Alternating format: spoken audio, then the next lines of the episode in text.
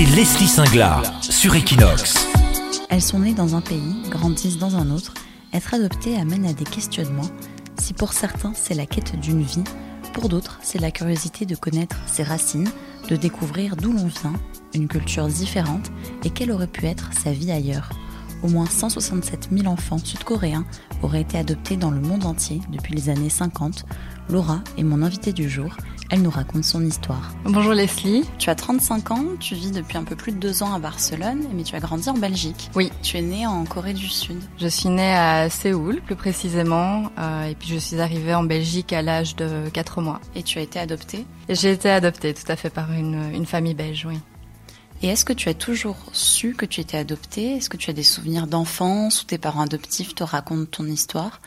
Alors je ne me souviens pas de la première fois où on abordait le sujet, euh, ce qui je pense est plutôt une bonne chose parce que euh, ça, ça, signifie que probablement qu'on en a discuté en fait assez assez rapidement parce que mine de rien j'ai été euh, confrontée assez jeune euh, à à ma différence, euh, ne fût-ce que la différence physique, voilà, dans la cour de la cour de l'école, quand on est petit, euh, surtout que les enfants entre eux ils sont assez directs, ils ne mettent pas forcément de filtre, donc euh, donc voilà. Je pense que je me souviens en tout cas que ma maman a dû expliquer certaines choses euh, à une de mes petites copines en particulier euh, quand j'étais jeune, donc donc j'imagine que c'est un sujet dont on a parlé ensemble assez rapidement, oui.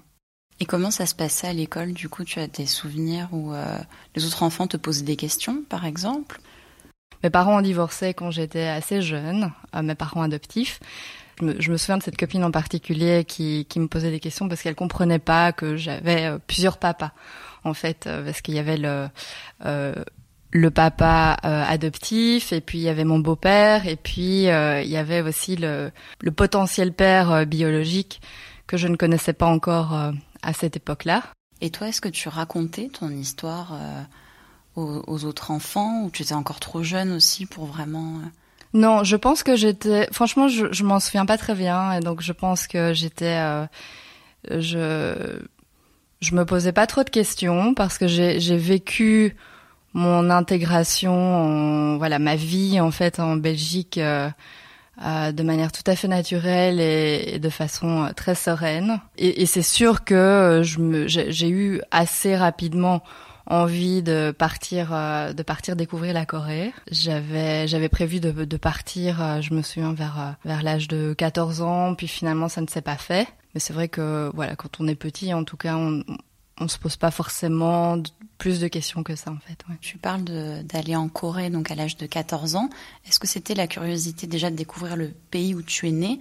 Ou est-ce qu'en parallèle tu avais aussi des questionnements sur ta famille biologique? C'était plus la découverte du pays, de la culture. Euh c'était plus une curiosité qu'une quête euh, en soi. Voilà, je, je, me posais un peu des questions euh, par rapport à, à, cet environnement dans lequel euh, j'aurais pu euh, potentiellement vivre si je n'avais pas été euh, si je n'avais pas été adoptée. Très clairement, c'est par un, un, concours de circonstances en 2011, début 2011, que j'ai eu l'occasion d'entamer des démarches pour retrouver ma famille biologique. C'est très intuitivement en fait que, que j'ai entamé cette démarche sans vraiment trop savoir à quoi m'attendre, euh, mais j'avais juste, euh, voilà, j'avais, j'avais euh, quand même un peu cette curiosité en moi de, de savoir d'où je venais, si mes parents biologiques allaient bien, qui ils étaient, si, si, si j'avais des frères et sœurs là-bas, etc.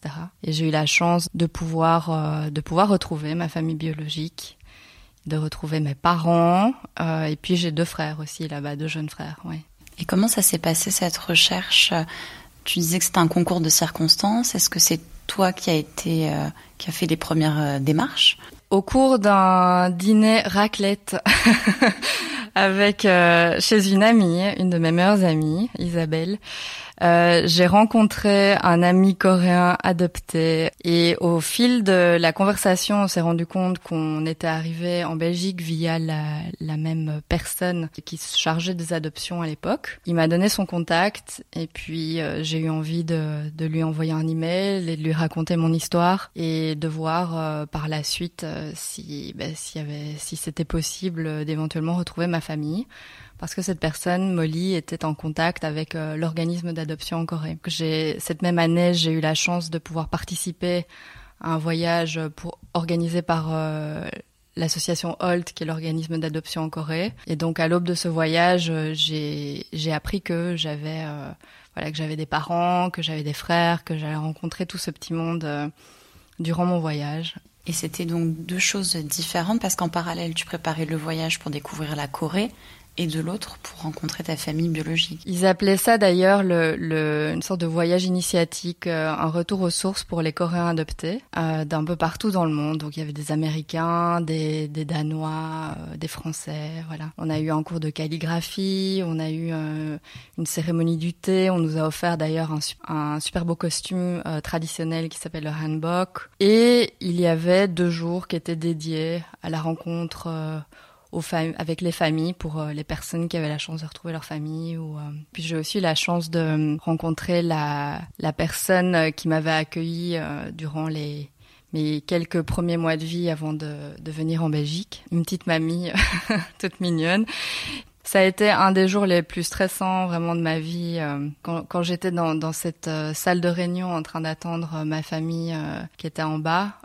c'est un mélange en fait d'émotions. c'est très difficile. Au final, c'est très difficile à à expliquer. Euh, mon entourage n'a pas forcément pu non plus comprendre euh, ce que je vivais parce que c'est quand même une situation très particulière. De se reconnecter à ses, racines, en fait, de savoir enfin, de pouvoir enfin mettre un visage sur, euh, ces personnes euh, qui nous ont donné la vie. C'est une pièce du puzzle en réalité qui, manquait et, que j'ai pu retrouver. Comment ça s'est passé alors ce jour-là dans la salle de réunion? C'est tes parents qui sont arrivés en premier? Il y avait tes frères aussi? C'est un, c'est un de mes frères qui est, qui est rentré dans la salle de réunion le premier. Quand je l'ai vu arriver, j'ai été euh, bouleversée parce qu'il me ressemble énormément. et donc c'était euh, la version masculine de moi. Euh, il y a eu beaucoup de beaucoup d'émotions, beaucoup de pleurs. Je crois que j'ai pleuré pendant 20 minutes. Ma mère biologique pleurait aussi. Mon père biologique était était beaucoup plus dans la retenue. Après c'est c'est très asiatique aussi la retenue euh, de, dans, dans ses émotions, dans la gestion de ses émotions de manière générale. Euh, mais je, je, pouvais voir euh, qu'il était extrêmement ému et qu'il se passait énormément de choses dans sa tête aussi, parce que bon, donc du coup, on avait une interprète qui était là pour euh, pouvoir, pour qu'on puisse communiquer, parce qu'il parlait pas du tout l'anglais et donc et moi je, je, ne parle pas le coréen, parce que donc je les ai, je les ai rencontrés ce jour-là. On est allé au restaurant et puis j'ai pu les revoir un autre jour aussi. Je suis retournée en 2015 aussi en Corée pour vraiment passer du temps là-bas, visiter le, visiter le pays, puis là de rencontrer toute la famille avec les oncles et tantes, les cousins, la grand-mère, etc. On arrivait à communiquer en anglais parce que euh, ma mère biologique avait appris un petit peu l'anglais entre-temps. On n'a pas pu avoir de conversation euh, extrêmement profonde. J'ai pas voulu trop remuer non plus euh, le, le passé parce que je, je, me suis bien rendu compte que c'était, euh, ça a dû être extrêmement douloureux en fait pour eux, tout simplement de prendre la décision de me mettre à l'adoption. Euh, ils n'avaient vraiment pas le choix, ils étaient trop jeunes, ils avaient environ 18 ans, ils n'étaient pas mariés, donc euh, donc ce sont des circonstances de vie qui ont fait qu'ils n'ont pas pu me garder.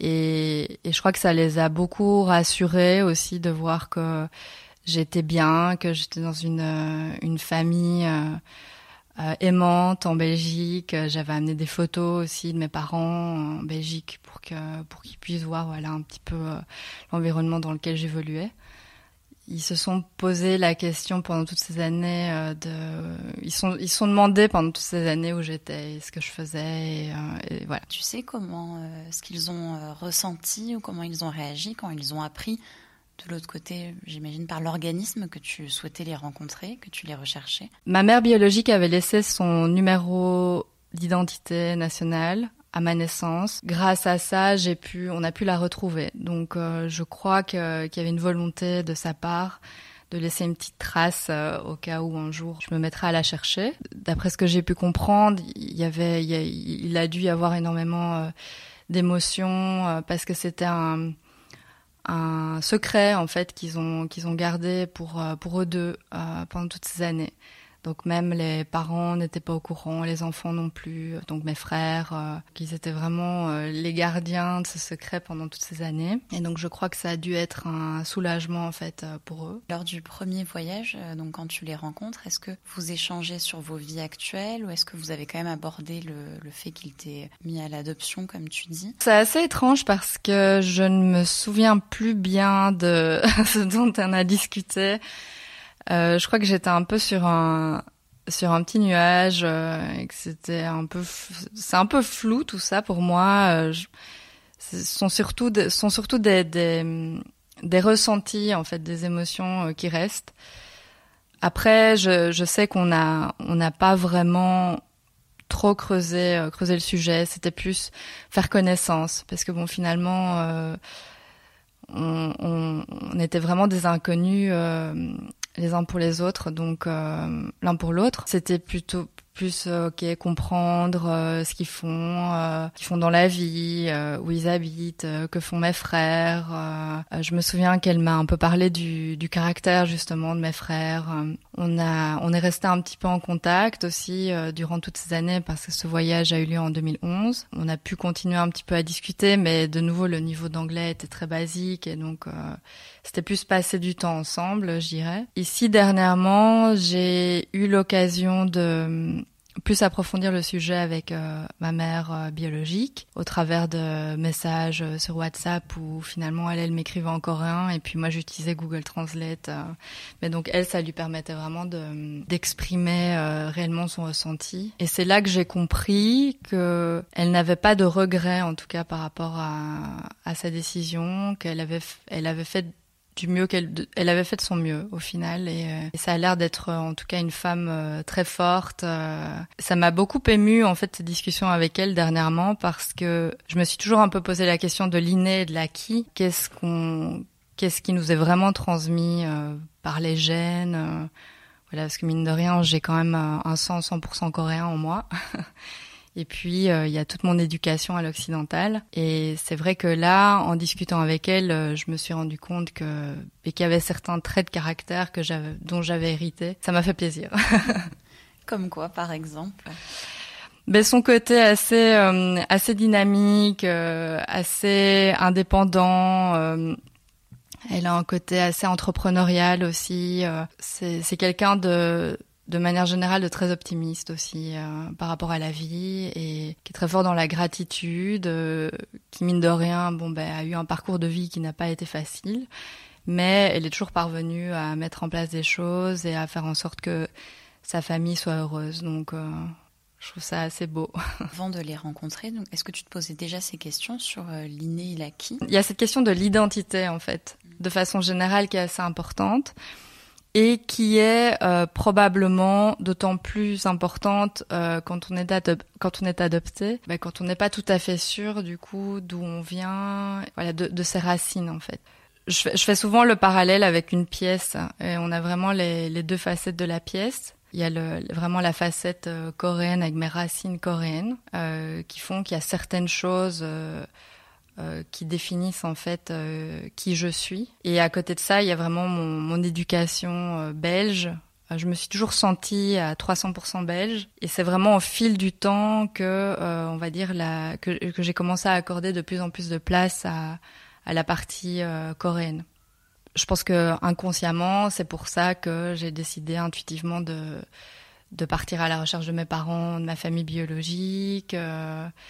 Mais c'est un sujet, euh, voilà, quand j'avais 17 ans, je me souviens que j'avais fait un travail de fin d'études euh, déjà sur l'adoption.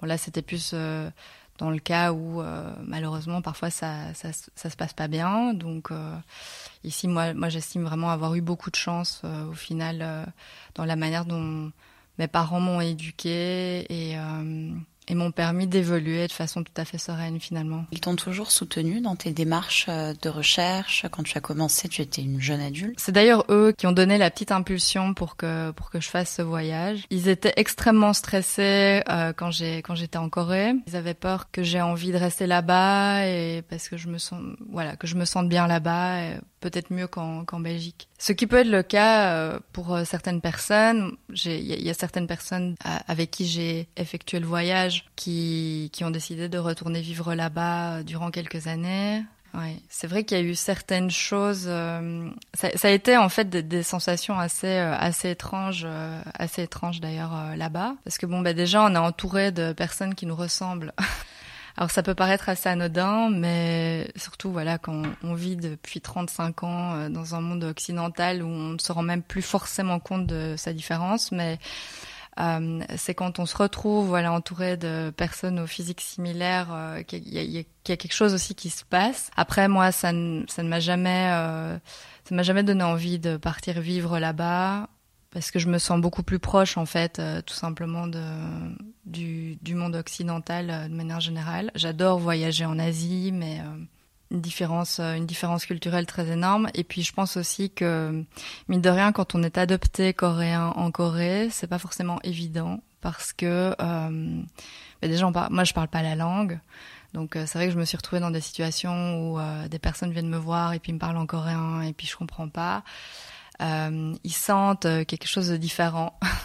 Euh, même ne fût-ce vestimentairement parlant ou voilà ou je sais pas la coupe de cheveux au niveau du look. Enfin il y a quelque chose de, différent. Et donc c'est vrai que quand on est là-bas en tant qu'adopté on a un peu l'impression d'être un, une sorte de visiteur euh, un étranger dans, dans un pays euh, qui aurait pu être le nôtre. Enfin, c'est assez ouais c'est assez particulier comme comme euh, ressenti. Tu t'es déjà posé la question de dire rester en Corée ou même si tu avais été adopté par une, une autre famille d'une autre nationalité? Je trouve ça assez dingue qu'à un moment T, une personne ou un groupe de personnes ait décidé de m'envoyer vivre en Belgique et une influence en fait sur euh, sur euh, sur mon destin. Enfin, je trouve ça assez fou parce que j'aurais pu euh, j'aurais pu partir vivre au Danemark ou aux États-Unis, mais non, en fait, j'ai j'ai atterri en Belgique.